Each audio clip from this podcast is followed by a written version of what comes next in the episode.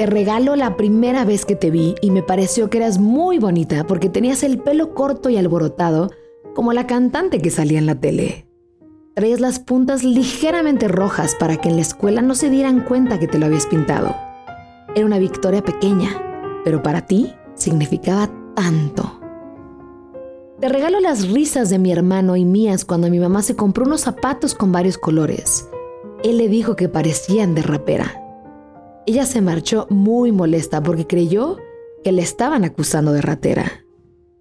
Te regalo la emoción que sentía cuando no dejaban que el gatito se durmiera conmigo y yo corría a esconderlo debajo de las cobijas para que nadie lo viera. Te regalo el hueco que se me hizo en la panza cuando dijiste que sí querías salir conmigo y luego cuando se hizo más grande al verte salir tan guapa de tu casa.